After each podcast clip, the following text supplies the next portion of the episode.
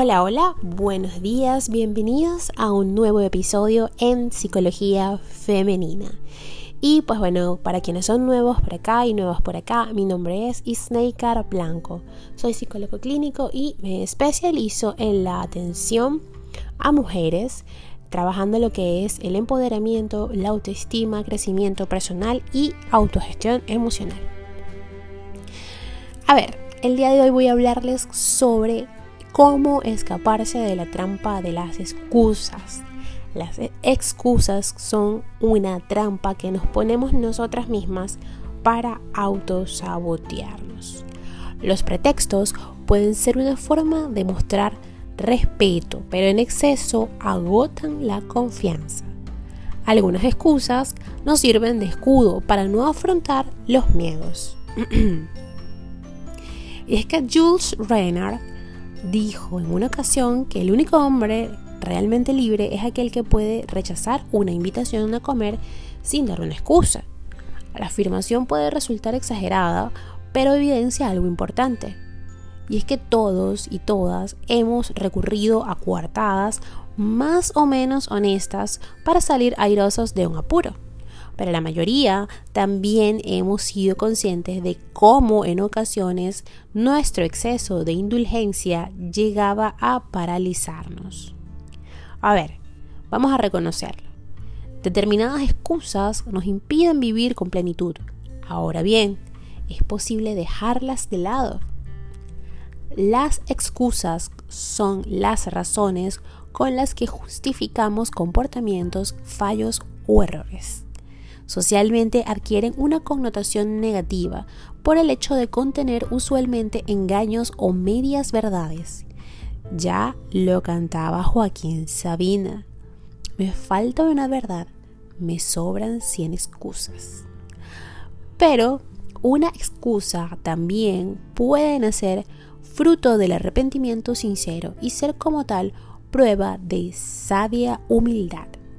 Con estas justificaciones nos disculpamos u ofrecemos nuestras razones, tomando así conciencia de nuestros errores y excusándonos por el daño que hayamos podido causar.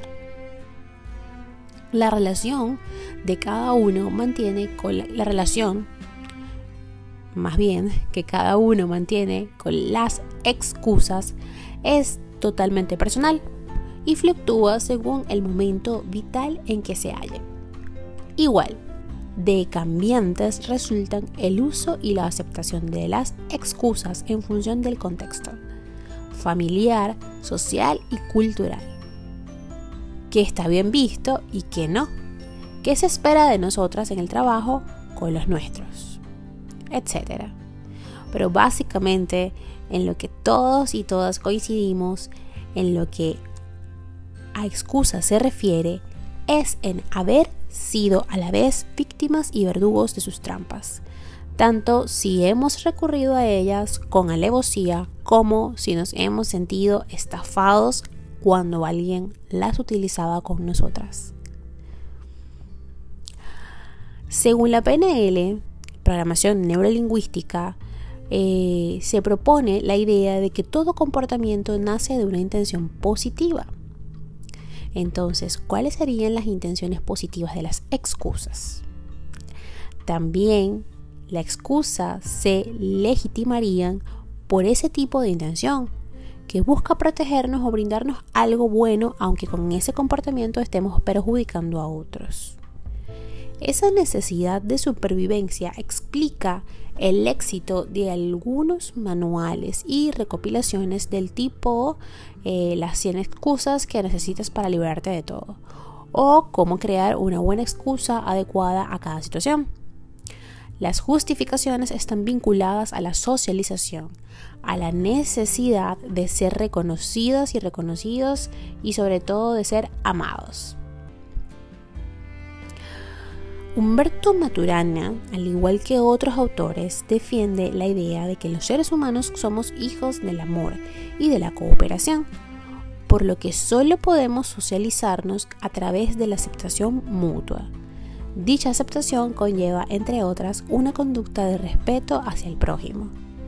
Y ahí es donde cobran importancia las nociones de acuerdo, colaboración y reciprocidad, como también la necesidad de eximirnos o justificarnos, que provocan las interacciones con el otro. ¿Cómo es nuestra relación actual con el mundo?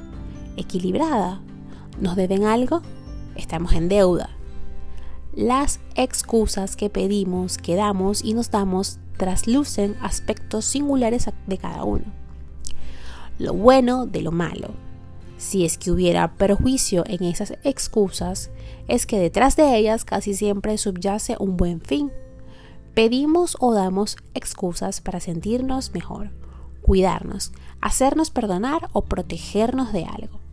Y lo malo de lo bueno es que el pretexto, que en principio nos alivia, puede también con su abuso convertirse en motivo de malestar.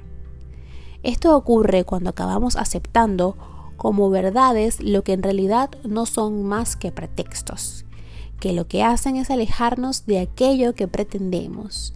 Se suele decir que los viejos hábitos son difíciles de erradicar, pero si logramos conectarnos con el poder y el efecto de los avances que deseamos, quizás lo podamos conseguir. Además, corremos el riesgo de que las personas que nos rodean acaben por cansarse de escuchar, de escuchar excusas poco genuinas para justificar nuestros fallos, especialmente si de algún modo sienten que con ellas traicionamos su confianza. En su teoría de las relaciones del self, Steve Gilligan afirma que las personas desde su más tierna infancia necesitan recibir mensajes de aceptación y apadrinamiento para llevar a cabo su proceso evolutivo. El apadrinamiento positivo consiste en dar y recibir mensajes de autovaloración. Existes, eres único, eres valioso.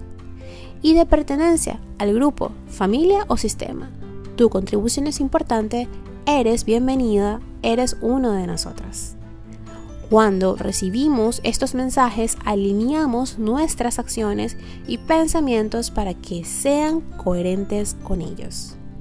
Pero si este tipo de mensajes falta o falla de algún modo, entonces la persona desarrolla otro tipo de comportamientos que le permiten conseguir esa misma plenitud y reconocimiento, aunque sea de manera disfuncional o a costa de provocar un efecto negativo.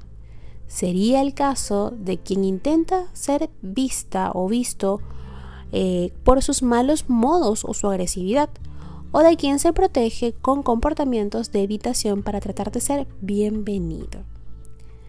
Nuestra necesidad de reconocimiento nos lleva a utilizar las excusas como forma para obtenerlo, pero es importante darse cuenta de que emplearlas de modo compulsivo agota a quien las usa y a quien las recibe.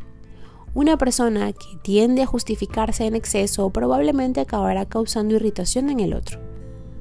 Con cada excusa de más, su confianza y la nuestra disminuyen. Si además los eximentes a los que se ocurre o recurre son deshonestos, tarde o temprano el otro advertirá el engaño. Recuerden que muchas personas ocultan sus errores y defectos con la falsa creencia de que si no lo hacen dejarán de quererlas. Tras las excusas que se dan a los demás también puede hallarse el miedo a no ser querido o querida. Este fenómeno se produce con mayor intensidad cuando los mensajes de apadrinamiento han fallado lo que provoca una necesidad de reconocimiento aún mayor. Se intentan entonces satisfacer a los demás por todos los medios y de cumplir con aquello que esperan o que se cree que esperan de uno mismo. Todo ello puede dificultar el reconocimiento de los propios errores o limitaciones, así como la capacidad para poder poner límites o para ser honesta a la hora de desaprobar explícitamente una propuesta u opinión por miedo a sentirte rechazada. La necesidad de corresponder a los compromisos o de hacer lo que socialmente se espera de uno en cada contexto puede llevar a un exceso de cortesía que provoque un efecto contrario al deseado. Estos sentimientos están íntimamente ligados a nuestra noción de identidad y a creencias limitadoras acerca de cómo debe ser nuestra relación con los demás. Se olvida así que resulta imposible y agotador pretender estar en el mundo intentando contentar a todos. Por último, para ir cerrando ya este episodio, todos en algún momento de la vida nos enfrentamos a situaciones que ponen un desafío. Frente a estos retos o incluso frente a la responsabilidad cotidiana de defender nuestras creencias, deseos o necesidades, podemos dudar de nuestra capacidad y valor. Y es allí cuando empezamos a buscar justificaciones de por qué no podemos afrontarlos. Las excusas que se dan a alguien o que se da a alguien a sí mismo surgen a menudo de su propio miedo a fracasar. Se posterga la acción o se elude la responsabilidad por temor al riesgo y a no estar a la altura o por no tener la convicción de que el esfuerzo rendirá los resultados apetecidos. Recuerda siempre que para salir del círculo de las excusas es necesario enfrentarte a ellas. Es, necesario animarte a equivocarte, a probar las cosas antes de dominarlas. Pues como decía Shakespeare, el buen juicio es resultado de la experiencia y esta es a menudo resultado del mal juicio. Eso es lo que hacen precisamente las excusas negarnos la posibilidad de experimentar.